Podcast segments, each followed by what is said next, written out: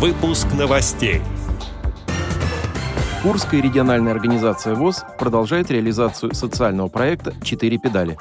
Всероссийская федерация спорта слепых провела семинар для судей по голболу. Состоялась рабочая встреча президента ВОЗ Владимира Сипкина и министра правительства Москвы Евгения Стружака. Теперь об этом подробнее в студии Антон Адишев. Здравствуйте. Здравствуйте.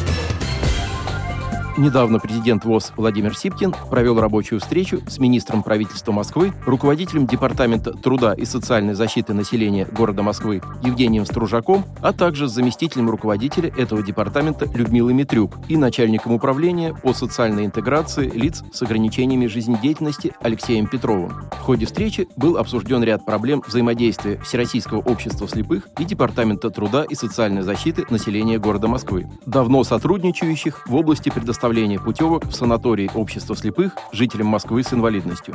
Сегодня существует разрыв между стоимостью социальных путевок, определенной правительством, и фактической себестоимостью дня пребывания в лечебно-профилактическом учреждении.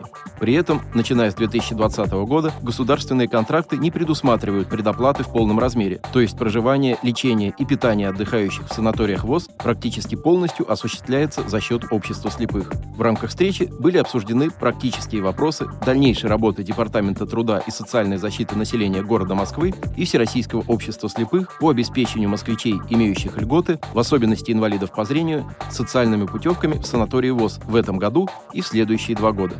Другой значимый вопрос, поднятый во время встречи, незавершенное строительство Центра реабилитации слепых в Москве на улице Зорги. Президент ВОЗ подробно обрисовал текущую ситуацию, связанную с имеющимися проблемами в строительстве и необходимостью ввода в эксплуатацию указанного объекта. Также предварительно были обсуждены возможные пути решения данной задачи совместно с Департаментом труда и социальной защиты населения и Департаментом городского имущества города Москвы. Курская региональная организация ВОЗ продолжает успешную реализацию социального проекта «Четыре педали», поддержанного Фондом президентских грантов. В связи с установившейся теплой погодой в апреле был дан старт началу тренировочного сезона 2023 года. По мнению тренера команды, незрячие велосипедисты находятся в хорошей физической форме, так как в зимний период для ее поддержки регулярно посещали тренировочные занятия в тренажерном зале Центра реабилитации слепых Курская РОВОЗ. Тем не менее, для начала выездных занятий был определен короткий маршрут.